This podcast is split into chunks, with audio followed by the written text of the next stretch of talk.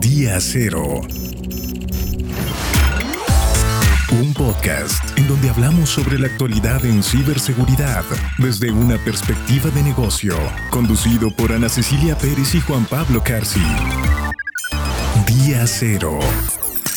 Las noticias más relevantes, eventos e incidentes disruptivos, así como recomendaciones estratégicas y técnicas en la voz de nuestros invitados expertos líderes en materia de ciberseguridad. Día Cero, presentado por Capa 8. Iniciamos. Bienvenidos al episodio 30, 30 ya de Día Cero por Capa 8. En un mundo donde lo digital y lo humano colisionan constantemente, nuestra seguridad en línea no solo depende de códigos y firewalls, sino también de entender la mente humana y las dinámicas sociales que rodean al delito. Hoy, de la mano de Sofía Webb nos adentraremos en un fascinante recorrido donde la ciberseguridad se encuentra con la seguridad pública. Abordaremos, entre otras cosas, cómo se combate al cibercrimen desde el ámbito gubernamental, cómo se perfila un ciberdelincuente, qué estrategias de defensa y contrainteligencia se aplican y cuál es el papel de la educación en todo este panorama. Pero antes de entrar en materia, repasemos lo más importante ocurrido durante la semana en 60 segundos. Día Cero. Estas son las noticias más importantes en el ecosistema de la ciberseguridad. La herramienta maliciosa Space Colon está siendo utilizada en una campaña para distribuir variantes del ransomware Scarabat globalmente. La firma de ciberseguridad eslovaca ESET atribuye esta campaña al actor de amenazas Cosmic Beetle. Space Colon ha estado activo desde mayo del 2020, afectando principalmente a Francia, México, Polonia, Eslovaquia, España y Turquía. Durante las elecciones nacionales de Ecuador, ciudadanos que viven en el extranjero enfrentaron dificultades para votar en línea. La agencia electoral del país atribuyó estos problemas a ciberataques de siete naciones diferentes. Aproximadamente 120.000 ecuatorianos en el extranjero estaban registrados para votar y muchos no pudieron acceder al sistema antes del cierre de las votaciones. El dato en día cero. El dato, Fortinet informó que durante el primer semestre de 2023, México fue objeto de más de 14 mil millones de intentos de ciberataques. Esta cifra coloca a la nación en el segundo lugar en la región de América Latina y el Caribe. Según el informe de investigación e inteligencia de amenazas de FortiGuard Labs, América Latina y el Caribe registraron más de 63 mil millones de intentos de ciberataques en el primer semestre de 2023. Brasil encabezó la lista con 23 mil millones de intentos, por México con 14 mil millones, Venezuela con 10 mil, Colombia con 5 mil y Chile con 4 mil millones. Únete a la conversación de Día Cero en las redes sociales de Capa 8 y visita capa8.com. Expertos que día a día diseñan y ejecutan estrategias en el mundo de la seguridad informática dan su voz en Día Cero. Nuestro invitado. Nuevamente, Ana, con una, una serie de noticias muy interesantes y, y, la verdad es que parece que muy ad hoc, además, para el tema que platicaremos el día de hoy, con una invitada realmente de lujo, Ana. ¿Cómo estás? Bienvenida. Hola Juan Pablo, qué gusto saludarte y bueno, buenos días, buenas tardes, buenas noches a todos los que nos escuchan en este nuevo episodio de nuestro podcast Día Cero. Gracias por acompañarnos nuevamente, es un gusto y un placer pues que nos acompañen, pero sobre todo y además nosotros muy contentos porque tenemos una gran invitada. Este Juan Pablo, la, la presentamos de una vez, ¿te parece?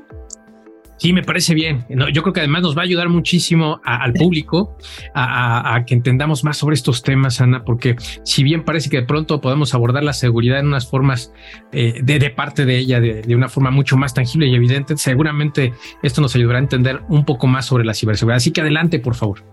Claro que sí, pues, pues le damos la bienvenida, le agradecemos la que nos haya aceptado esta invitación a Sofía Wett. Para aquellos que no la conozcan, les platico que ella actualmente es secretaria ejecutiva del Sistema Estatal de Seguridad Pública del Estado de Guanajuato en el gobierno del Estado de Guanajuato. Eh, es Fellow 2021-2022 del Leadership Fellows Programs del International Women's Forum. Es maestra en gestión pública aplicada y licenciada en ciencias de la comunicación. Cuenta con diplomado en mando policial, gerencia policial, psicología criminal, criminología, victimología y contrainteligencia. Además, además de que es especialista en seguridad ciudadana. Bueno, un gran perfil. Sofía, bienvenida, gracias por acompañarnos. Ana Cecilia, Juan Pablo, muchísimas gracias por esta invitación. Yo muy contenta de poder compartir con ustedes y reconocer el esfuerzo que ustedes están haciendo en la divulgación justamente de este tipo de temas que creo que son tan necesarios. No, al contrario, muchísimas gracias por aceptar. Eh, me encanta porque vamos a abordar un tema que a mí me parece nos interesa a todos y a veces eh, desde mi perspectiva muy personal, creo que la abordamos muy por encimita, muy, muy sobre lo que a lo mejor los medios nos dejan ver en las noticias, etcétera. Y creo que es importante pues saber más de, de los temas de seguridad ciudadana, ¿no? Que nos competen a todos. Pero bueno, antes de empezar, Sofía, me encantaría que nos platicaras quién es Sofía Wet y más allá de lo profesional, ¿qué te gusta hacer? Bueno, pues yo soy eh, guanajuatense de corazón, prácticamente crecí en el estado de Guanajuato. Eh, durante algunos años, varios años, eh, viví en la Ciudad de México trabajando en gobierno federal, en la Policía Federal, que es una estrella que sigue latiendo en mí, y que he encontrado en la seguridad pública mi vocación de vida, en la seguridad ciudadana, en un ámbito en el que regularmente, por historia, por cuestiones mediáticas, nos ha gustado o hemos tenido la tendencia a hacerlo un ámbito muy oscuro, cuando en la realidad tendríamos que hacerlo mucho más transparente y comprender que las personas que participamos en las áreas de seguridad, incluidos policías hombres y mujeres, pues no somos extraterrestres, simplemente y, sencillamente, aunque en la práctica no lo es tanto, seguimos un llamado de vocación. ¿Qué hago más allá de, de lo profesional? Que decir que profesional, como comprenderán, demanda una gran parte de mi tiempo. Bueno, pues soy francamente una mujer como cualquier otra, amiguera, la que le gusta la cocina, la que le gusta la jardinería, me gusta escribir, eh, me gusta, pues en general, disfrutar de la vida, todo lo que ella implica. Eh, eh, disfruto mucho de, de, la amistad, del poder convivir en estos espacios que uno valora cada día más. Yo creo que eso ya es ser la edad. Eh, que son los espacios familiares, y pues también de, ser, independientemente de, la parte familiar, pues ser de estas nuevas familias, digamos, interespecie, en donde pues también se, se integran, pues ahora sí que perros, ¿no? Tengo tres perras. Eh, recientemente pues tengo colibrís, eso ha sido una gran sorpresa eh, colibrís que prácticamente están acabando con mi economía personal, porque comen más de lo que imaginamos. Eh, y, pues en general el poder aportar parte de mí. Qué interesante, Sofía, y muchísimas gracias por compartirlo. Bienvenida. Eh, la verdad es que nos gusta mucho comenzar los episodios de Día Cero justamente conociendo más alrededor de, del personaje eh, que, entrevistamos y en esta ocasión pues qué, qué bonito conocer que, que además sabemos que es un gran reto y siempre lo comentamos aquí, es un gran reto el desarrollarse como mujer y, eso para nosotros, créeme que lo valoramos mucho y además entendemos que en una, eh, digamos, función pública, pues suponemos que esto debe ser todavía mucho más desafiante, lo cual valoramos, insisto. a mí me intriga mucho cómo todas estas disciplinas como la psicología criminal, como la victimología, perdón, que uno, pues no, de pronto no podemos asociarla de inmediato con temas de, de cibercrimen. La realidad es que parece que se entrelazan en esta nueva era digital de una manera muy, muy interesante, mucho más de lo que nosotros imaginamos eh, en tu experiencia en gerencia policial, en el mando policial, eh, suponemos y, entendemos que, que, esto sugiere una amplia comprensión de las estrategias de seguridad. ¿Cómo podríamos comparar de pronto estos retos de la ciberseguridad con la gestión de una operación policial en tiempo real, por ejemplo? Y si nos pudieras hacer favor de compartir alguna analogía que nos ayude a nuestros oyentes a entenderlo mejor, te lo agradeceríamos mucho. Muchísimas gracias, Juan Pablo. Mira, en términos de, gerencia policial y mando policial, implica tener un amplio conocimiento sobre cómo, eh, en términos en materia de seguridad, el delito se da, por ejemplo, cuál es la atención que por parte de las y los policías debe darse a cada uno de los casos, atender condiciones de crisis eh, y comprender todo lo que hay periférico, incluso a veces hasta lo mediático, ¿no? Lo mediático, lo institucional, lo administrativo y demás. Creo que uno de los grandes retos de quienes son líderes en las instituciones policiales es allegarse de un buen equipo no siempre tienes que saber cómo se tiene que hacer cada uno de los procesos, ustedes lo saben bien, sí, pero sí tienes que saber hacia qué objetivo tienes que ir y qué meta quieres alcanzar. Y para ello conformar un equipo multidisciplinario con distintas especialidades. Aquí creo que una de las cosas muy, que son muy importantes es hablar de que estos conceptos de gerencia policial, de mando policial, bueno, pues tienen que ver con la, eh, el desarrollo y de la época moderna en términos de seguridad pública. A mí en lo particular, francamente, no me gusta hablar de comandantes, que este es un término que utilizamos durante muchos años en México. Me gusta hablar de mandos, porque además eso nos permite también visibilizar a mandos mujeres y mandos hombres mandos mujeres que hoy son cada vez más necesarias. Eh, yo creo que para mí uno de los mejores ejemplos es el caso de la ciberseguridad, de cuando la gerencia es indispensable e importante. En mi caso particular, yo no soy programadora, no soy informática, sin embargo, comprendo muy bien cómo se da el desarrollo de los delitos y cómo hay que atenderlos desde distintos cuadros y desde distintos eh, enfoques. Eh, aquí es y regreso al principio de, esta respuesta, es saber cuál es el objetivo y la meta. Si se trata de realizar patrullajes en la red, si se trata de desactivar sitios web eh, apócrifos, si se trata de detectar eh, direcciones IP que nos, eh, que nos lleven a, quien está cometiendo algún delito, bueno, para eso tienes especialistas. sin embargo, quien esté en, la, en la cabeza, quien realiza las funciones de mando tiene que saber hacia dónde tiene que ir. Creo que este es uno de los ejemplos más importantes de cómo en, las policías modernas el trabajo se hace eh, en, base a las disciplinas y especialidades. Yo creo que así como en los policías, o más bien, así como en los dentistas, no puede haber un dentista todólogo, el mismo que te haga la endodoncia y el mismo que te haga eh, otro tipo de trabajos, tampoco en las policías modernas puede haber todólogos. El caso de la ciberseguridad en específico es un ámbito del conocimiento en materia de seguridad pública muy específico que requiere conocimientos técnicos, pero que a su vez va encajado en un tema de seguridad ciudadana. E, es, es bien importante lo que dices, porque a veces yo creo que cometemos el error de catalogar, ¿no? Eh, como el sistema policial como único, como que tienen que saber de todo, nos tienen que resolver todo. Y como bien lo dijiste, hay muchas especializaciones porque hay muchas, eh, pues, variaciones, ¿no? O muchos, muchas vertientes. Y, y siguiendo la línea de la psicología criminal, ¿Nos podrías platicar un poco sobre cómo se perfila un ciberdelincuente? Que a mí me parece que eso debe de ser muy interesante y cómo estos perfiles además ayudan a desarrollar estrategias de contrainteligencia cibernética. Mira, de inicio creo que esto que preguntas nos ayudaría a todos y a todas a poder comprender más los delitos cibernéticos. Creo que el primer paso es justamente entender cuáles son las motivaciones. Y en términos generales, en el caso de ciberdelincuentes, podríamos hablar que hay tres motivaciones. La primera de ellas, que me atrevo a decir que es casi el 99%, son motivaciones económicas. Este objetivo que tiene el criminal de obtener un beneficio económico, haciendo que alguien eh, em, pues caiga en un engaño, en un fraude, eh, y él, este delincuente, pueda obtener un beneficio económico. La segunda de las, de las motivaciones serían ideológicas, que pues son aquellas personas que buscan eh, con, cuestiones ideológicas causar un daño y que pues podemos comprender perfectamente que podría ser eh, em, el hecho de que un sitio web de una institución del gobierno pues bueno sea, sea afectado, sea eh, sobre sí que dañado, se cuelguen contenidos que no corresponden.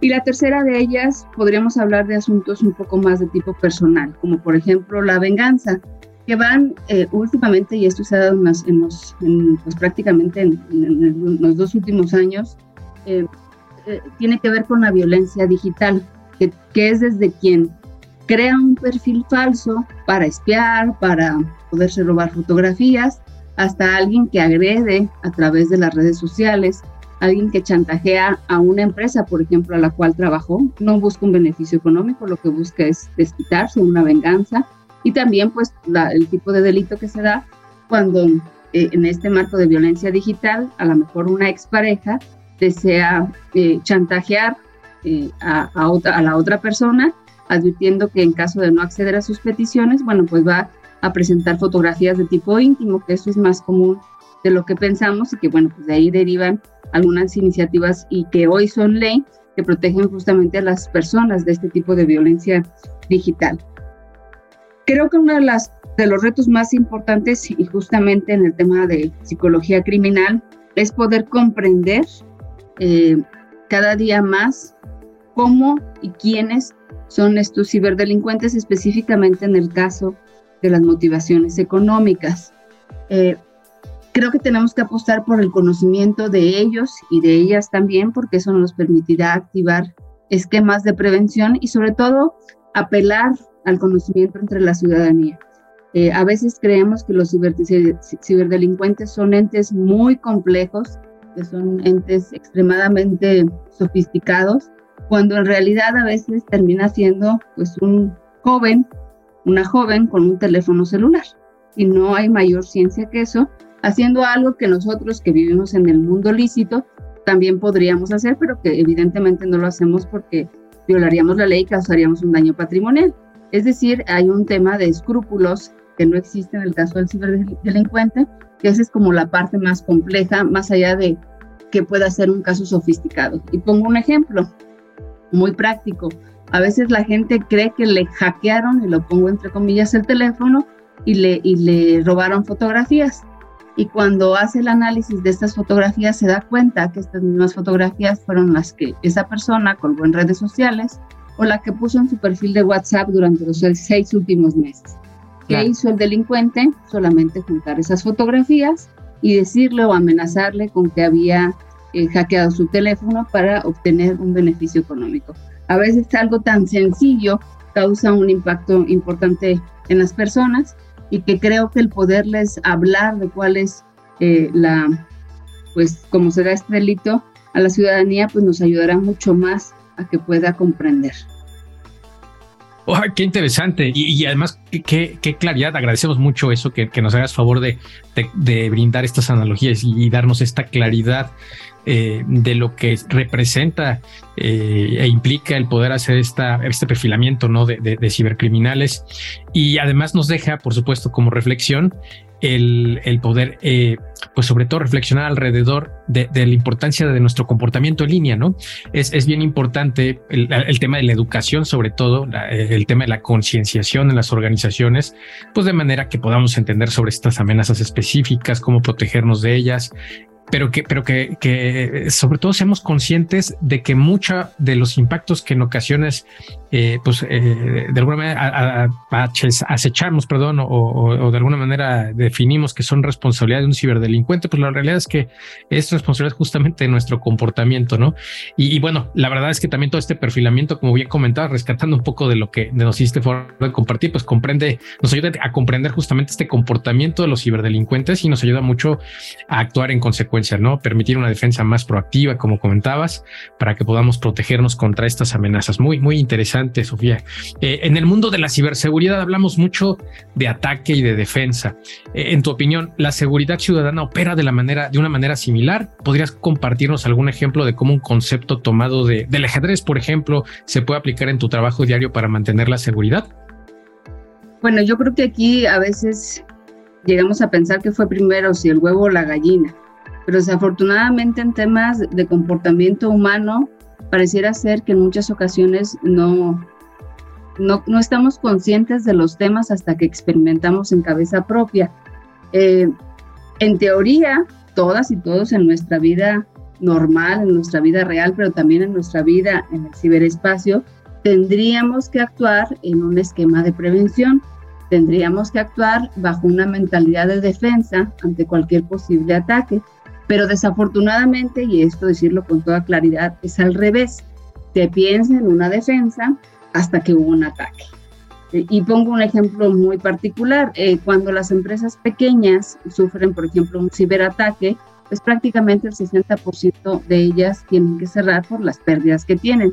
No hemos pensado en que también estas pequeñas empresas podrían estar contratando ciberseguros que sin duda pues les ayudarían a minorar cualquier tipo de riesgo Tampoco hemos pensado de manera generalizada que tus empleados, sea chica, mediana o grande tu compañía, pues tienen que aceptar eh, políticas en el uso y manejo de la información.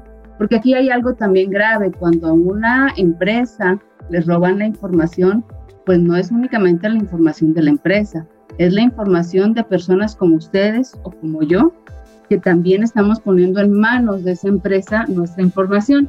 Eh, yo no sé a cuántos de ustedes les ha pasado eh, que lo mismo recibimos llamadas de, de, empresas a las cuales nosotros no les dimos nuestros datos para ofrecernos servicios, que correos electrónicos de supuestas empresas de paquetería exigiéndonos un pago para podernos entregar el paquete, eh, cuando en realidad estaríamos hablando de un caso de phishing, eh, en donde tenemos que aportar los datos de nuestra tarjeta de crédito, según esto, para pagar 49 pesos, o eh, la renovación de nuestro plan telefónico, dado que hay telefonías que le están dando nuestros datos personales a terceras personas.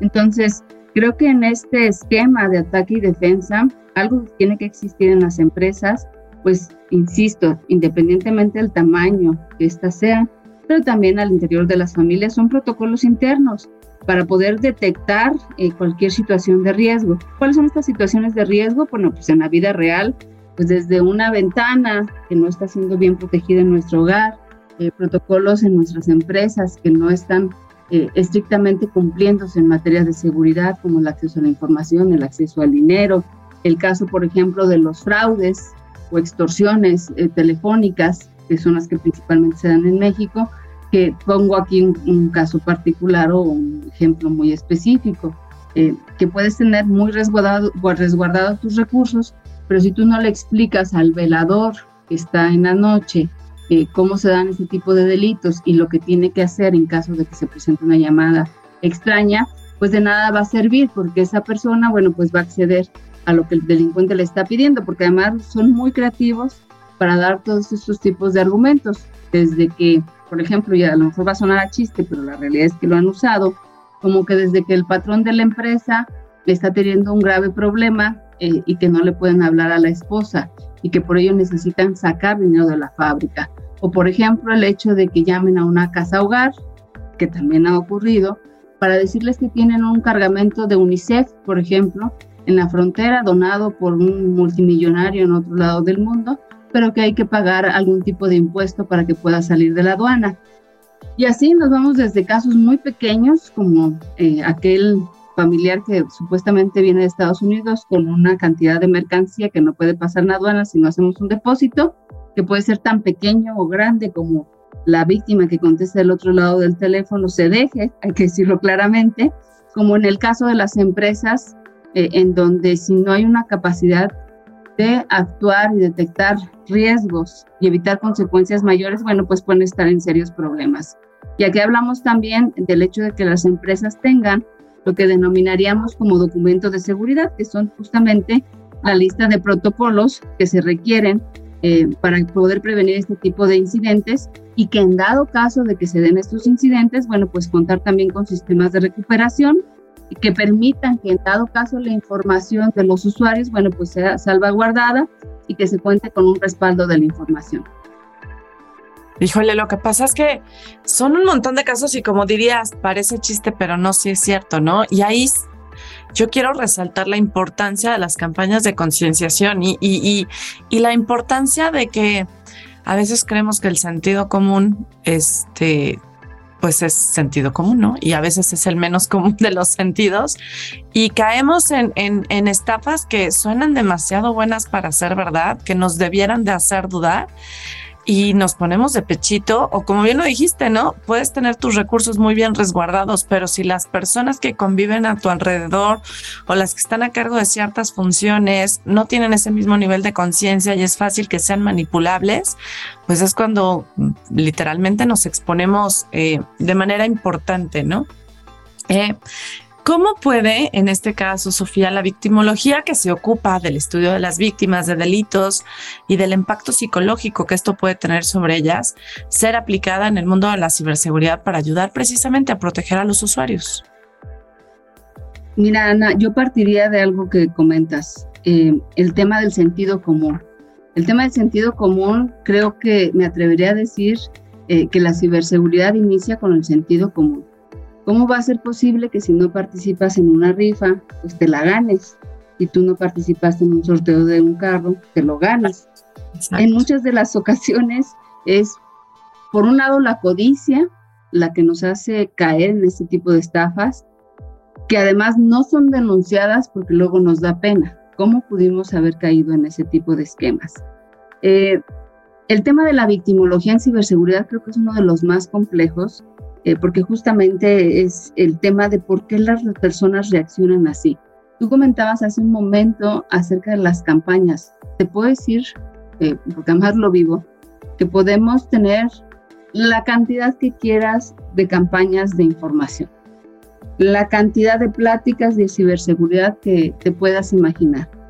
Pero la gente en ocasiones no está consciente de los riesgos que puede correr si no atiende cuestiones básicas. Eh, en el caso de la ciberseguridad, la realidad es que dentro de todo lo complejo que es el delito, creo que es uno de los menos dañinos porque gran parte de evitarlo está en nuestras propias manos, con contraseñas, con códigos de verificación de dos pasos, con no hacer clic en, en links sospechosos, con no ser tan crédulos cuando nos ganamos un premio, etcétera, etcétera. Pero pareciera ser que a la gente le tienes que hablar de cada una de las estafas que existen, es decir, si hoy el delincuente anda creativo y se inventó un nuevo tipo de fraude, eh, o como por ejemplo en el caso del secuestro virtual, eh, que no es sino un teléfono descompuesto en donde le hablan a una persona para hacerle creer, para primero, que regularmente son adolescentes o adultos mayores, para decirles que si no hacen lo que les van a pedir, le van a hacer daño a su familia.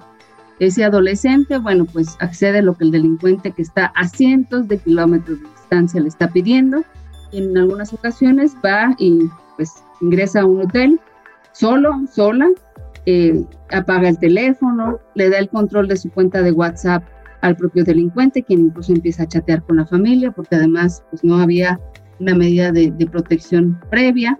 Y entonces viene la complejidad justamente de hacer la intervención con una familia que está plenamente convencida que su familiar está pues secuestrado y que una de las vías más comunes en las que se solicitan eh, el pago de estos supuestos rescates, bueno, pues es vía transferencia electrónica, vía depósito bancario, incluso a través de tiendas que tienen ya bancos y que por ende tienen un horario extendido. Les puedo decir que eh, en este sentido, la gente escucha lo que, lo que quiere escuchar. Eh, hay un momento de shock que les da, un momento de, de, de, en donde su sentido común se nubla completamente ante una situación inesperada que les causa miedo, que les causa eh, preocupación y es como si desactivaran el sentido común. Hemos tenido casos en donde, por ejemplo, alguien que no tiene una hija y al escuchar gritar a una hija, pues entra en pánico eh, y ya hasta después se da cuenta pues que ni siquiera tiene hijos. Eh, alguien que tiene o que acababa de ver, por ejemplo, a su esposa y al escuchar a una mujer gritar, cree que de verdad está secuestrada y en lugar de marcarle para ver qué está pasando, bueno, pues empieza a depositar. Entonces, eh, hablar justamente del tema de, la victimología nos, eh, nos implica un gran reto, un gran reto de cómo llegar con el mensaje adecuado a cada una de las personas eh, que pudieran ser susceptibles, que en este caso somos todas y todos, a un delito cibernético y cómo prevenir justamente que incurran en conductas eh, que sean que fomenten el, delito. Y aquí les platico una anécdota. Tuvimos el caso de un robo de una cuenta de, WhatsApp a una persona. primero los habíamos tenido a funcionarios públicos después lo tuvimos a un eh, obispo. Este obispo pues nos preocupaba un poco más el hecho de que se hayan robado su cuenta de WhatsApp, porque sin duda pues si el obispo te escribe para pedirte dinero prestado, pues probablemente hubieras accedido de mayor forma. Eh, cuando, resumiendo un poco la historia, cuando platicamos con, con el delincuente como parte del proceso, este delincuente que ya marcaba, en, nuestro caso, el caso de Guanajuato, no marcaba, más bien enviaba mensajes a la lista de contactos del obispo, pues nos comentaba que él había estado en la cárcel, era un joven de veintitantos años, que en la cárcel había aprendido a cómo eh, robarse las cuentas de WhatsApp y que él no creía que pues, él estuviera haciendo daño, porque su argumento era que de la persona que se robara el WhatsApp, bueno, pues que tenía una apuración o una preocupación, que había, por ejemplo, chocado en carreteras, etcétera. Y cuando pues le preguntamos por qué marcaba, por ejemplo, en el caso a Guanajuato, por qué escribía a la gente de Guanajuato, pues él nos dijo muy, muy simple y sencillamente, porque la gente en Guanajuato cree todo y hay recursos y la gente deposita de buena fe.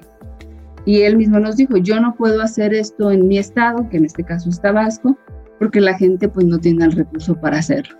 Entonces, eh, pues eso de entrada nos, nos da un indicativo, dicho incluso de la, propia, de la boca de los propios delincuentes, de que tenemos una población, en el caso guanajuatense, eh, que es muy crédula de cualquier argumento y que pues es, es válido también, porque creo que algo y una esencia de, que, que, ojalá nunca perdamos es el, el sentido de, del apoyar, porque todos estos mensajes de WhatsApp eran para solicitar un apoyo ante una situación de emergencia. Pero también tenemos que concientizar a las personas de que no todo lo que reciben siempre es lo que es, ¿no?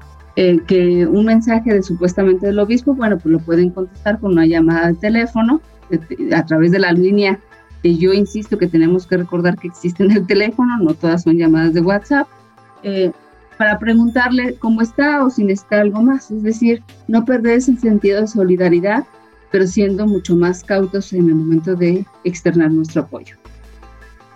Claro, claro. Y, la realidad es que eh, me parece que este episodio está siendo sumamente rico porque no solamente va a ayudar a las personas que somos entusiastas de la ciberseguridad, sino a toda la ciudadanía, ¿no? Que, que entendamos más que, este tema de la ciberseguridad sí, sí eh, va íntimamente relacionado con la seguridad ciudadana y que, como bien comentas, necesitamos eh, emplear estrategias desde pues por supuesto no le podemos dejar toda la todo el trabajo al gobierno, pero sabemos que desde, desde estas esferas para que la ciudadanía comprenda más alrededor de esto y pues no caigamos en una trampa tan, de una manera tan sencilla, ¿no? Como bien comentabas, el, y, lo anticipaban, ¿no? También el, el, el, sentido común precisamente es el más común de los sentidos. Eh, Sofía, no sé, aprovechando que nos has hecho favor de compartir también ya, ya alguna anécdota, no sé si nos podías compartir también alguna experiencia donde hayas logrado aplicar los conocimientos de criminología en la resolución de algún incidente de ciberseguridad.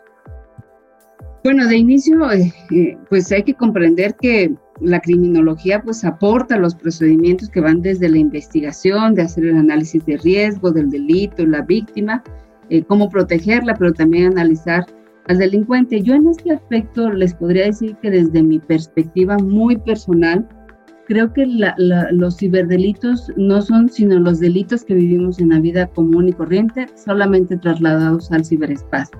¿A qué me refiero? Fraude, eh, en este caso extorsión, eh, falsos secuestros que pueden ocurrir también en el mundo real, desafortunadamente delitos como pornografía infantil, suplantación de identidad, etcétera, pero trasladados, insisto, al ciberespacio. Entonces, desde esa perspectiva, creo que tienen que compartir la misma metodología y creo que además una de las grandes aportaciones es que se complementan combates en los delitos cibernéticos, bueno, desde una perspectiva criminológica, en donde puedas comprender que el delincuente además va a ir migrando eh, en sus modalidades del delito y va a ir creando nuevas eh, modalidades o nuevos argumentos. Eh, si, por ejemplo, habláramos en el caso de extorsión, creo que podríamos hablar horas y horas sobre los modus operandi que existen para justamente hacer caer a las personas, y no en tanto en extorsión, sino en un esquema de fraude que van desde el que se hace pasar por un delincuente, eh, utilizando groserías, utilizando una voz que agrede, hasta el que habla, como lo platicaba hace un ratito, de, UNICEF supuestamente con un cargamento de, de, artículos para una casa hogar, como el, el, pariente que viene de Estados Unidos, como en el caso también, que esto ocurre incluso particularmente en el caso de personas mayores, de decirles que su casa, por ejemplo, está siendo utilizada como garantía para un crédito y que, bueno, pues si, no hacen un pago, que eso es lo que a ellos les interesa, pues se la van a ir a embargar en ese momento. Entonces, todo esto eh, tiene que ver con seguir un procedimiento, tanto para la atención en primera instancia de los delitos, pero también para poder realizar las tareas correspondientes en materia de investigación, en materia protección a la víctima y sobre todo tener una buena consecuencia, que en este caso sería detectar quiénes son los delincuentes y sancionarlos. Una tarea que particularmente, y a diferencia del mundo real, en términos de ciberseguridad parece cada vez más difícil por un mundo cada vez más globalizado. Ustedes saben perfectamente que eh, el ocultar una IP eh, eh, pues complica mucho más y particularmente en un momento en el que en México hemos frenado los esfuerzos de la ciberseguridad por cuestiones políticas y hay que decirlo claramente. México, si de por sí venía retrasado en términos de ciberseguridad, creo que hoy estamos no solamente frenados, sino retrocediendo, porque si nosotros no crecemos a la par de las nuevas modalidades del delito cibernético, bueno, pues nos vamos a quedar estancados. Y es ahí justamente en donde la criminología, bueno, pues tiene que hacerse fuerte, que sin importar eh, eh, esta nueva modalidad del delito eh, o las nuevas modalidades que se den en el ciberespacio de, este tipo de conductas, bueno, pues siempre tengas este paraguas de la criminología que te permita atender los casos. Híjole, además me imagino, este, o sea, es que lo dijiste muy bien, pero en términos de criminología, pues tienen que estar a la vanguardia de las nuevas plataformas digitales, porque cualquier nueva plataforma que se libera, pues es, eh, es la extensión de una nueva superficie de ataque, ¿no? Como le queramos llamar. Entonces, eh, tienen que ir a la par pero sí creo que el nivel de especialización, de conocimiento y de actualización debe de ser brutal y eso yo creo que debe de reconocerse porque la labor no debe de ser nada sencilla. Ahora, Sofía, algunos ven a los ciberdelincuentes como fantasmas en la máquina, ¿no? Eh, pues finalmente el hecho de que estén detrás de una pantalla y que no sepamos quiénes son, poder verlos y demás, pues yo creo que les, hasta les da un aire de misterio. ¿Cómo se puede exorcizar esos fantasmas, entre comillado, del mundo digital usando las tácticas de contrainteligencia que ha aprendido? Bueno, en primera instancia, para eso existen eh, los, los usuarios simulados, ¿no? En muchos casos de pornografía infantil, incluso, por ejemplo, en este mismo caso de, de robo de cuentas de WhatsApp que yo les comentaba, bueno, pues el uso de usuarios simulados desde la autoridad pues es de gran utilidad porque te permite en primera instancia conocer cómo se está dando el esquema del delito y en ese mismo sentido poder eh, eh, combatirlo porque evidentemente hay información que te permitirá, por ejemplo, un número de cuenta bancario. Eh, cuando tú tienes un número de cuenta bancario, bueno, pues esa cuenta está a nombre de una persona física y eso te permite tan solo, en este caso en específico que estoy poniendo el ejemplo, bueno, pues perseguir el delito ya con un dato duro. Y por el otro lado, yo creo que la, la, forma de exorcizar y quitar este misterio de sofisticación es abriendo la información en materia de seguridad, es hablándole a la ciudadanía sobre, por ejemplo, yo les hablaba hace un ratito de este joven que desde Tabasco realizaba eh, eh, envío de mensajes para solicitar dinero. La gente se sorprende cuando sabe que es un joven que lo único que tiene a su disposición es un teléfono, eh, la habilidad de robarse cuentas de WhatsApp, que tampoco es tan complejo, y la posibilidad de generar un argumento válido. Aquí, por ejemplo, en el caso del obispo, pues algo que nos causó mucha gracia es que en el lenguaje que ocupaba supuestamente quien lo estaba, o más bien quien lo estaba suplantando, bueno, pues eh, en palabras del obispo su saludo era hola bonita, ¿no?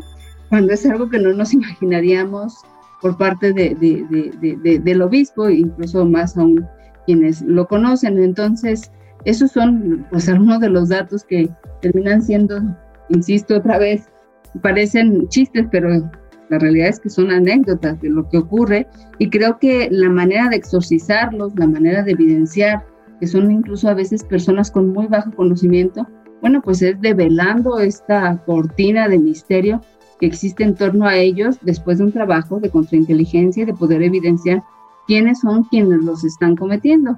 En algunas ocasiones, por ejemplo, cuando detectamos que hay casos de extorsión que vienen desde la cárcel, utilizando únicamente un teléfono, línea de teléfono, eh, pues también mostrarle a la ciudadanía que son personas que sí, seguramente son malas porque por algo o que han cometido algún delito o que no son del todo eh, legales, pero que están encerrados a cientos de kilómetros de distancia y no hay la más mínima posibilidad de hacer daño.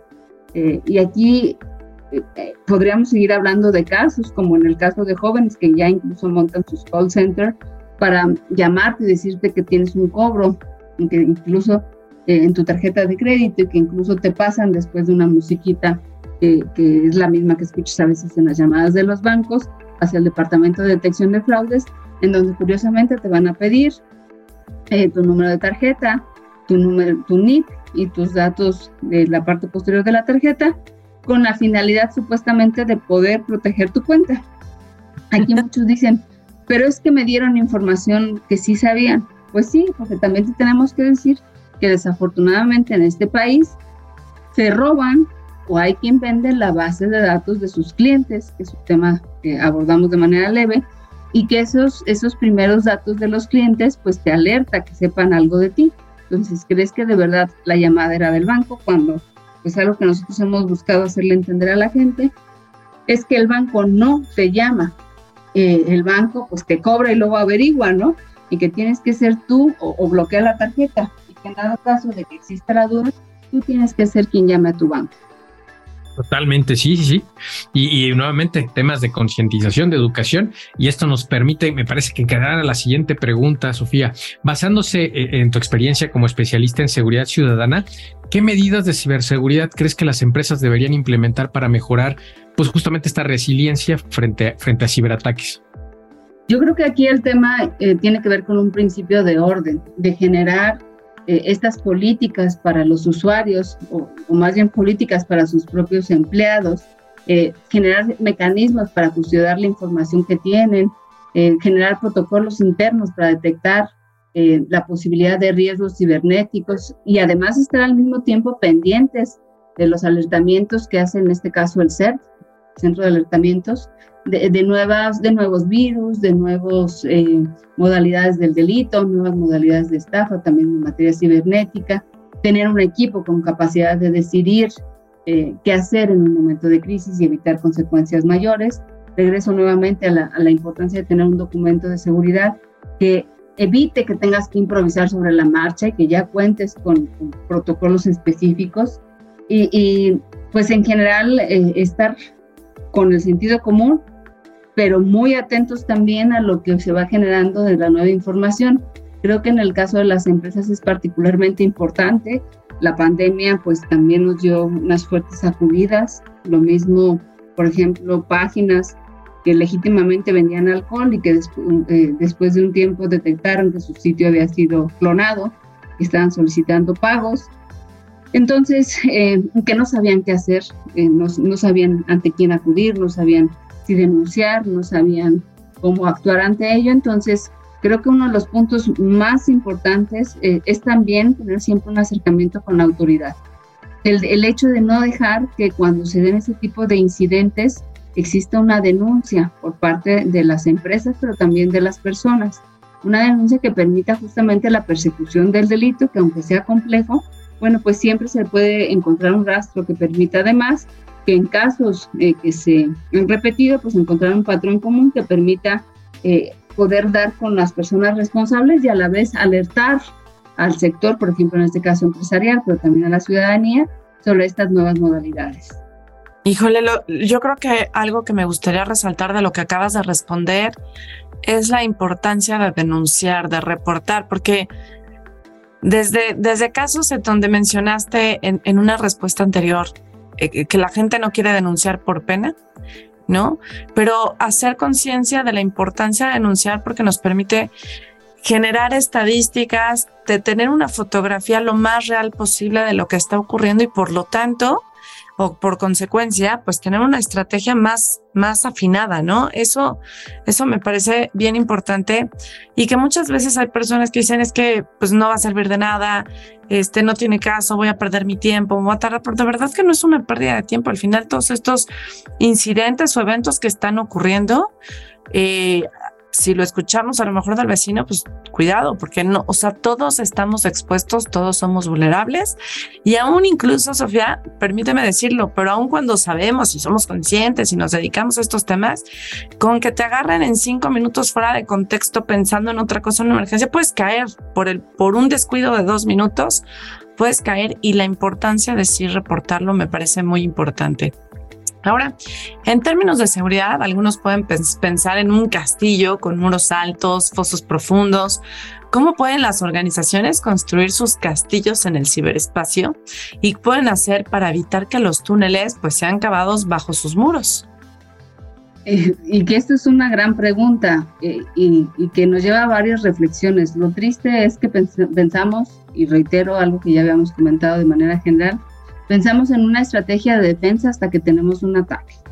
Creo que lo primero que debemos de pensar es justamente lo que tú dices, que aunque seamos los mayores conocedores, si nos toman nuestros cinco minutos de, distracción, todas y todos podemos caer y esto implica que también las empresas, eh, que también las empresas pueden creer que han cerrado con llave y con rejas absolutamente toda su instalación pero sin darse cuenta que la información pues la tienen sin proteger.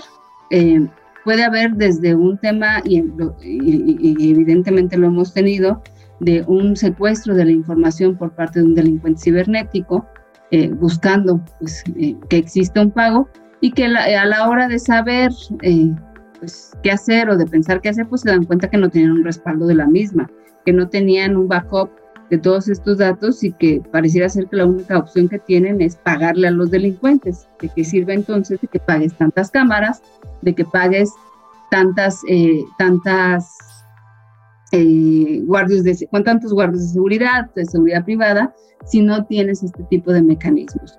Creo que hoy, y lo digo también con claridad, el hecho de que así como se piensa en empresas de seguridad privada para el resguardo de instalaciones físicas, Creo que una de las cosas importantes es también confiar en empresas de seguridad privada cibernética, por decirlo de algún modo, que te puedan generar un plan de ciberseguridad, un documento de ciberseguridad para tu propia empresa y que puedan detectar vulnerabilidades. Lo hemos visto en los últimos años, en este par de últimos años en nuestro país, que hasta las instituciones del Estado mexicano, bueno, pues sus correos son interceptados, que sus sitios web son dañados y que evidentemente, bueno, pues hay una posibilidad real de que cualquier eh, usuario sea dañado, más aún cuando no existe este tipo de asesoría o de consultoría. Yo en este caso particular eh, haría la conciencia de que así como contratamos empresas de limpieza, de seguridad privada, pues también hay que contratar una empresa que nos dé la consultoría necesaria eh, en términos de ciberseguridad para detectar temas vulnerables y que nos generen un plan de acción pues ahí está la recomendación. Muchas gracias, Sofía. La verdad es que sí, hace mucha falta eh, esa cultura, ¿no? De acercarse con, pues con, con, alguien que te pueda echar una mano en ese sentido y que lo pueda hacer de una manera profesional. Y me parece que es una recomendación pues que, nosotros celebramos mucho. Eh, por otra parte, aprovechando que hablabas justamente de, de, alarmas, si tuviéramos que comparar la ciberseguridad con un sistema de alarma, ¿qué elementos crees que serían los sensores, la alarma, la alarma en sí y la respuesta de emergencia? Creo que el primer paso en ese sentido es no confiarte en que todo está bien. Volvamos a, supongamos que nos hicieron caso y consultaron una empresa y contrataron una empresa, una consultoría en materia de seguridad cibernética. Creo que uno de los pasos fundamentales es no creer que todo está bien y que ya quedó ahí, que solamente tenías que contratar una vez cada cinco años y que pues tú ya estás protegido. Creo que el hecho de generar esquemas de prevención eh, implica no solamente, es, es un poco homologar la actualización del software. No quiere decir que lo compraste una vez y que ya de por vida te va a proteger. Sabemos que hay nuevos virus, hay nuevos esquemas y que tú por parte tienes que ir actualizando, así como tu software lo tienes que ir actualizando, pues también tienes que ir actualizando tus planes y documentos de seguridad, que creo que ese es uno de los primeros elementos que estaríamos hablando en términos de prevención. En el caso de las instituciones públicas, bueno, pues estaríamos hablando del tema de los patrullajes cibernéticos, que creo que es una de las cuestiones más complejas y en donde más nos hace falta gente. ¿Cuántas veces hemos visto eh, en, en redes sociales la venta de, productos apócrifos, cuántas veces hemos visto fotografías de niños y niñas y no sabemos qué hacer. Creo que hoy más que nunca, y a pesar de que las redes sociales han activado muchos más controles de los que existían en, en el pasado, pues tiene que haber por parte de las autoridades patrullajes cibernéticos mucho más intensos, que serían lo que hablaríamos tal cual, pues de estos sensores, los monitoreos que estén realizando eh, eh, en, este tipo de, de, modalidades del delito y que eso a su vez, bueno, pues permita encender las alarmas cuando se encuentre contenido de tipo perturbador, por ejemplo, de, tipo que, cause una sensación de riesgo y a partir de ahí, pues generar respuestas de emergencia. Creo que uno de los casos más sensibles, en donde podríamos tener un ejemplo eh, mucho más claro, es en el caso de la pornografía. Eh, usuarios que, que vendan fotografías, usuarios que están contactando a través de redes sociales a personas menores de edad, incluso, bueno, pues, y tristemente hemos tenido casos en donde jugando algún tipo de videojuego, eh, de manera muy inocente a la hora de hacer contacto usuario con usuario, bueno, pues nos damos cuenta que el caso acaba en un, en un tema o de pornografía infantil o de un secuestro virtual en donde hacen que el niño, niña o adolescente no solamente mande fotos íntimas, sino incluso podría ser eh, la base, por ejemplo, para la trata de personas o secuestro virtual cuando ya se les hace salir de su casa y contactar a los padres, en dado caso para solicitar un rescate, o eh, pues ya son víctimas de trata de personas, también con fines de, pornografía infantil. Entonces, en ese sentido, creo que eh, es donde tenemos que tener todos los esfuerzos, pero también los padres de familia, y aquí pues cierro un poquito mi respuesta con una ironía. Eh, como padres, queremos tener a nuestros hijos lo mayor protegidos posibles. Pasamos por ellos a la escuela, estamos muy al pendiente de los amigos con los que habla, eh, cerramos todas las noches nuestra puerta con llave, eh, vemos que las ventanas pues, no tengan zonas vulnerables, pero lo que no les cuidamos es con quién hablan en redes sociales. Les dejamos a solas en una habitación, su habitación, eh, con una tablet, con una computadora, que además esto, bueno, pues tuvo un auge importante en la pandemia por obvias razones, y entonces nos desentendemos. Cerramos la puerta a la delincuencia real pero le abrimos la puerta y le damos manga ancha a la delincuencia cibernética. Híjole, gran cierre de esta pregunta. Yo, nosotros hemos tenido la oportunidad, te comparto, Sofía, de dar pláticas en muchas escuelas, de hablar con padres de familia. Y a veces las respuestas de los papás también confunden, ¿no? Como bien dices, le, enseñan a los niños, ¿no? No hables con extraños en la calle, este, todos los cuidados de seguridad en casa, en el hogar, no andan con el dinero en las manos, por supuesto, pero cuando les dices, ¿por qué le diste a tu chiquito de 10, 11 años o incluso menor un celular? Dicen es que sus amigos ya lo tenían, ¿no? Y ceden ante la presión. O sabes que tú eres responsable de tu hijo, ¿por qué publicas tanto de, de él, ¿no? Tantas fotografías, etcétera. Es mi hijo, entonces yo puedo hacer con él lo que quiera, ¿no?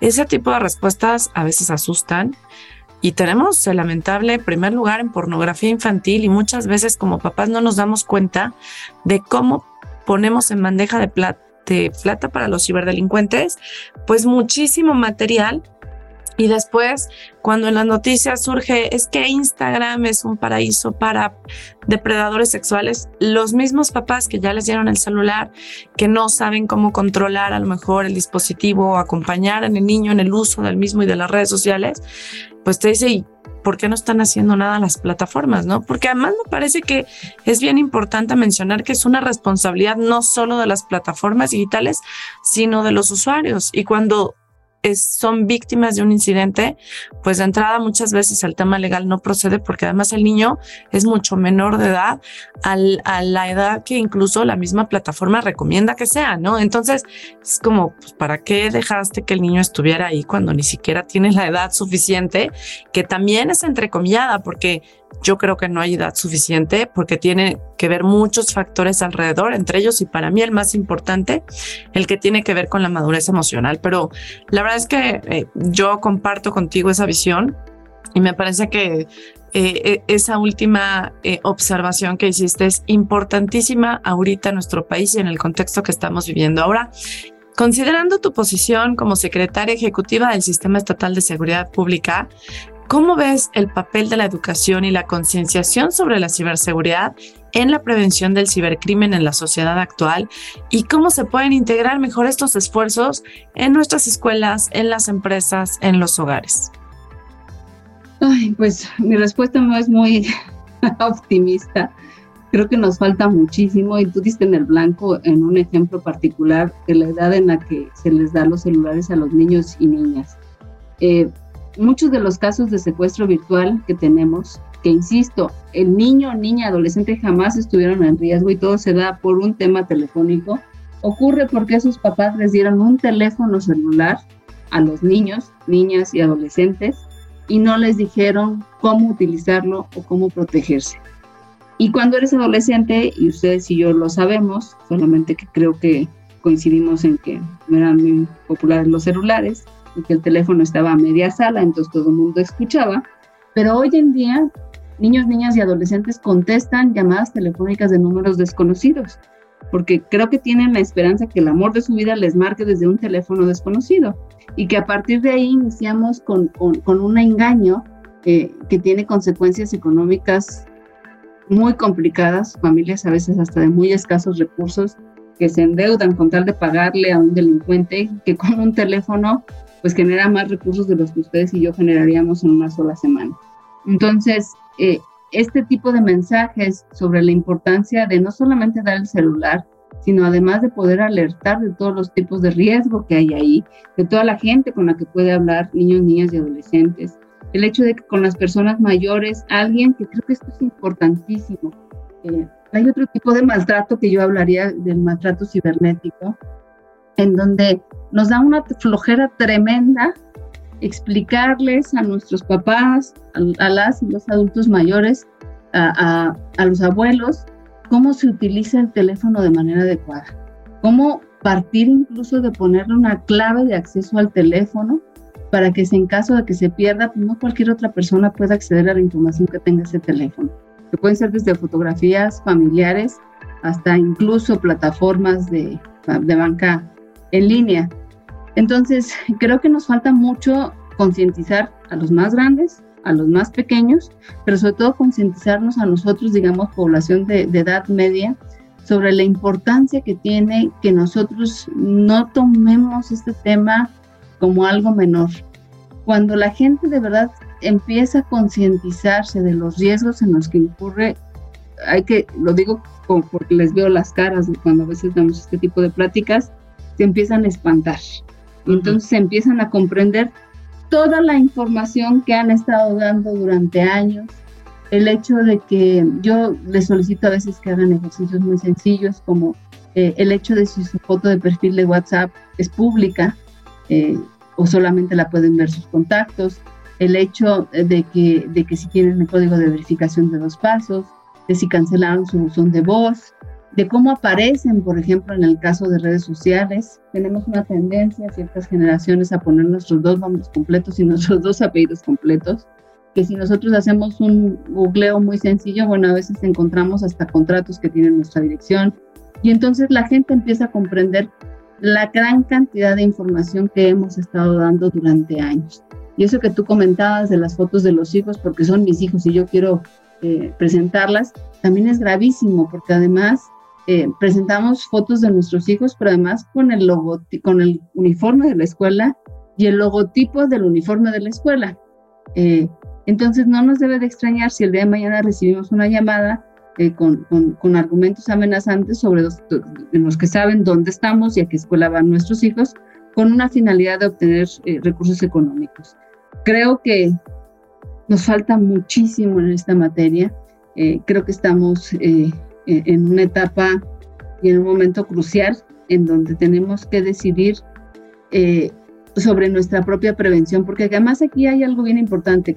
Eh, demandamos la presencia de la autoridad, pero siempre vamos a tener una autoridad rebasada si nosotros mismos somos causantes de que nos ocurran los, este tipo de delitos que pudieran haber sido prevenidos con un código de cuatro números, con una contraseña, con un no contestar la llamada.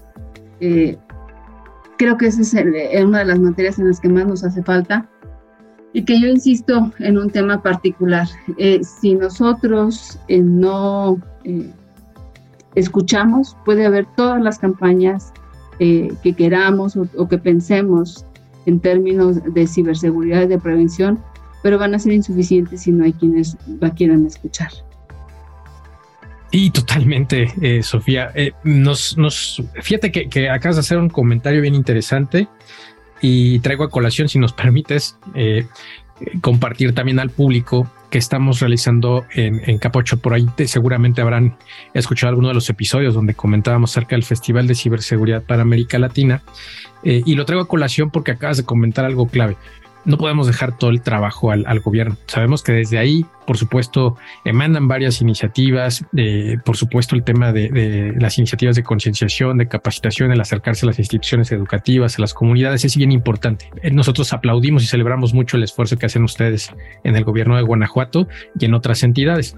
Eh, sin embargo, la verdad es que es tarea de todos. Todos tenemos que desde casa aprender a educarnos, primero como padres, porque en efecto eh, como bien comentabas, nosotros coincidimos en que la educación debe de comenzar en casa, no dejarle esa, tarea a, las comunidades, a las escuelas, a los directivos. Y sabemos que existe una responsabilidad bien importante para el padre, porque si bien es rebasado en muchas ocasiones por los hijos, pues es, justamente la, la, pues yo creo que la obligación, el poder entender de qué se trata el mundo actualmente, ¿no? El poderte acercar con tus hijos, eh, aprender de estas amenazas, a estos riesgos, aprender a utilizar las aplicaciones, los sistemas digitales. Y nos parece que incluso, y así lo hemos comentado en otros foros, este tipo de ejercicios es un, eh, permite fortalecer incluso ese vínculo, ¿no? El, el padre e hijo. Entonces es bien, bien importante que lo hagamos. En las escuelas, por supuesto, también las comunidades educativas tienen que aprender alrededor de, la importancia de la privacidad y protección de datos personales de, toda la comunidad. Es sumamente importante.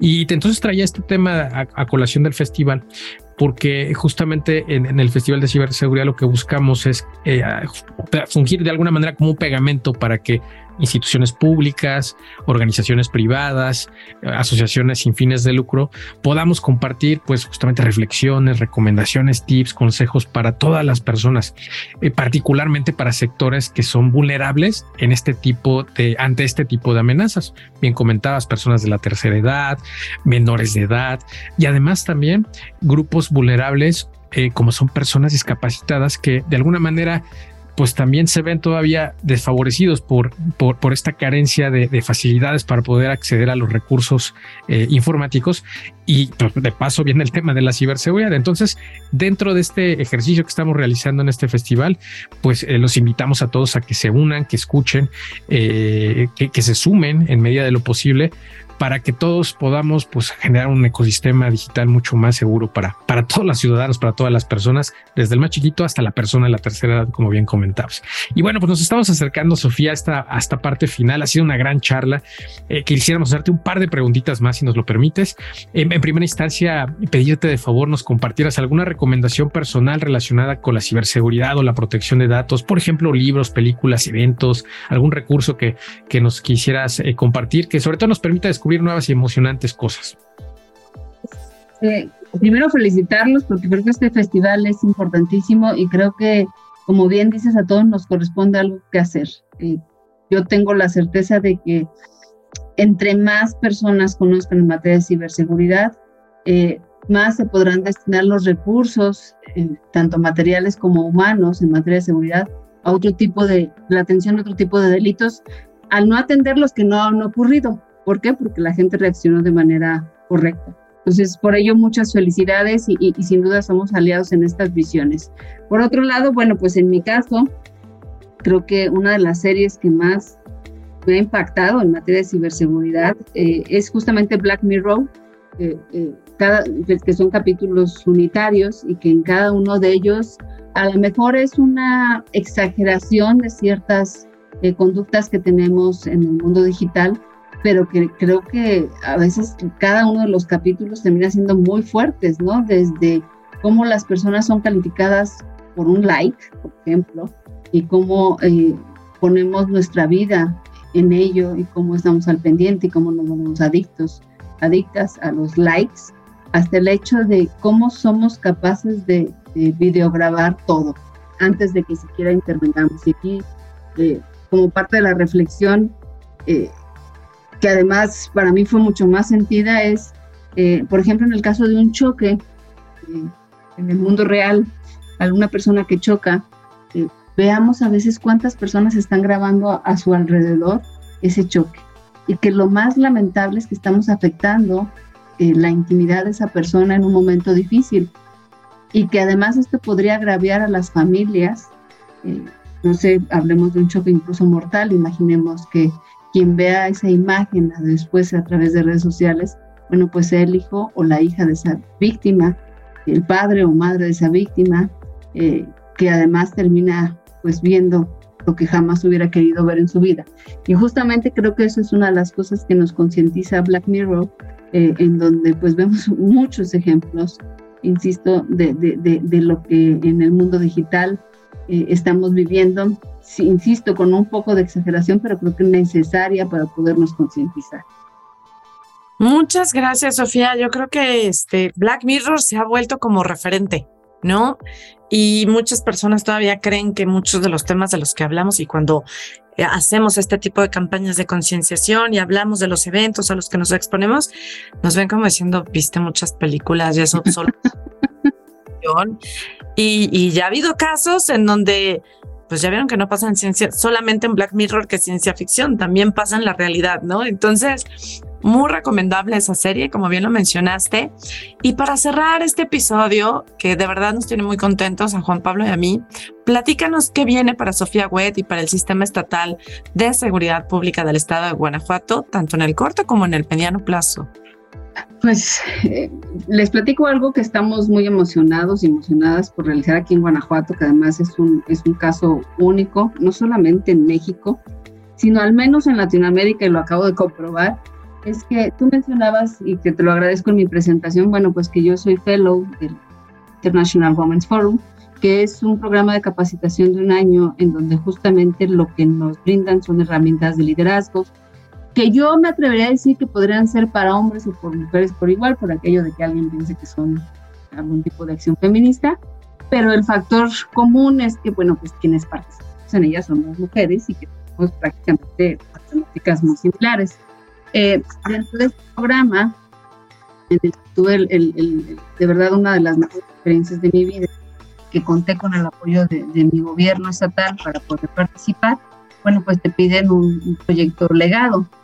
Es decir, cómo eh, replicas tú el conocimiento que, adquiriste, eh, porque además en dentro de este año de capacitación, semanas esenciales, una es en Harvard, y en otras en INSEAD, que es la Escuela de Negocios de Europa. Y en mi caso particular, convencida de que cada oportunidad que se nos da debe de ser retribuida con oportunidades y generosidad que nosotros también podamos replicar, iniciamos en el caso de Guanajuato eh, el primer curso de fortalecimiento al liderazgo de las mujeres en instituciones policiales. Eh, estamos con la primera generación, que son 32 mujeres de 11 distintos municipios, y les puedo contar que la experiencia para mí en lo personal ha sido maravillosa. Es un curso que dura eh, siete meses eh, con una sesión mensual únicamente y con trabajo intermedio que hay que hacer, tarea, etcétera, eh, en donde vivimos, porque me incluyo también un proceso de transformación muy importante. No se trata, y, y, lo platicaba yo en algún otro espacio, de dar todos los contenidos en una sola semana, que lo podríamos hacer, sino de vivir en cada una de las sesiones eh, un, proceso de reflexión que te permita regresar a tu policía municipal en este caso con una visión diferente y que puedas poner en práctica lo aprendido. Eh, ha sido extremadamente enriquecedor. Hemos tenido, que ya nada más nos faltan un par de sesiones. Iniciamos con mujeres que no sabían a qué iban o por qué las mandaban, hay que decirlo así, a mujeres que hoy han podido definir sus metas a corto, mediano y largo plazo. Y no metas de comprarse un carro o de estudiar, sino realmente de qué quieren ser. Eh, eh, de si quieren ser directoras de policía, si quieren ser, eh, incluso algunos de ellas, pues de comprender que a lo mejor su ámbito de, bienestar está en algún otro sector, ventas o algún otro tipo de negocio que quieran poner. entonces ha sido un proceso muy enriquecedor. En mi caso, bueno, pues eso es lo que ha sido una de las cosas más importantes de este año, porque creo que ha sido una muy buena forma de retribuir las oportunidades que a mí se me han dado. Eh, y, bueno, en el, en el mediano plazo para mi institución, para el gobierno de Guanajuato, bueno, pues es seguir trabajando. Eh, Guanajuato tiene circunstancias muy particulares en todas las materias. De entrada, pues es un estado que nunca ha sido víctima de lo que otras personas deciden, siempre ha sido protagonista de su historia.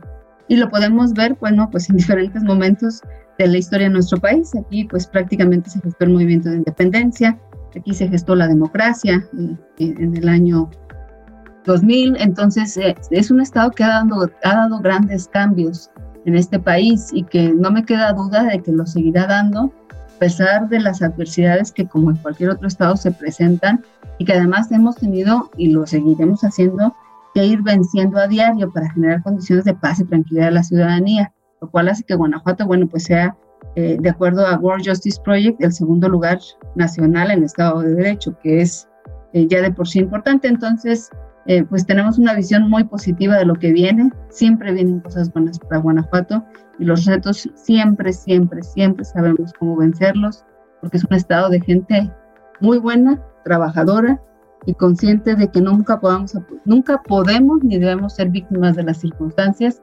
sino factores de decisión de nuestro futuro. Muchísimas gracias, querida Sofía. Ha sido un placer. Este, ya después me platicarás más sobre ese programa que me interesa y ahorita como lo comentaste, pues me parece que es eh, relevante que cada vez, si bien lo dijiste al principio, eh, bienes para hombres, para mujeres, pero sabemos que hay una brecha de género en donde tenemos que apoyar a más mujeres a que eh, eh, a que se quiten ese, ay, se me fue el nombre, perdón, ese, ese de no soy buena, me falta preparación, mis Síndrome de la impostora. Sí, síndrome de la impostora, exacto. impostor y, y romper esos techos de cristal a los que pues muchas veces por el síndrome del impostor, porque el contexto y la cultura de una organización no te permiten escalar más, pues yo creo que es importante como como darlo a conocer para que más mujeres, si es posible, pues lo puedan aprovechar y además, como bien lo dijiste, lo puedan reflejar ya en sus trabajos, en sus, eh, en su vida diaria, en lograr más metas y, lograr más cosas que hoy son tan necesarias y en donde las mujeres tenemos que tener mucho más participación y mayor voz. Y por toda esta deliciosa plática, Sofía, muchísimas, muchísimas gracias. Qué gusto platicar contigo. Gracias por aceptarnos la invitación. Juan Pablo, muchísimas gracias también para ti. Muchas gracias. Agradecerle mucho a Sofía. Ha sido una gran charla, como bien comenta Sana. Nos ha permitido, eh, pues me parece que obtener una visión que sin duda nos ofreció eh, Sofía Wed, a quien estamos inmensamente agradecidos por compartir su conocimiento y experiencia de una manera bien, bien particular. Y bueno, por supuesto, también gracias a nuestros oyentes por su tiempo y esperamos que esta charla les haya aportado tanto valor y conocimiento como a nosotros. Muchísimas gracias. Yo, de mi parte, de verdad muy contenta al poder platicar con ustedes y reconocer una vez más este esfuerzo que están haciendo, del que hoy me da muchísimo gusto ser parte. Y pues eh, no hay duda de que entre más estemos apoyando este tema, los resultados van a ser cada vez mejores. Muchísimas gracias. Al contrario, muchas gracias Sofía, Juan Pablo, muchas gracias y a toda nuestra audiencia. Gracias por acompañarnos en otro episodio de Día Cero. Estamos seguros que si a nosotros nos encantó y fue de verdad muy interesante, seguramente para ustedes también lo fue. Y como siempre, los invito a que nos acompañen la próxima semana en otro episodio nuevo de Día Cero. Muchísimas gracias. Hasta la próxima. Capa 8 presentó. Día Cero. La actualidad en ciberseguridad desde una perspectiva de negocio. Te esperamos en la siguiente emisión. Todos los derechos reservados.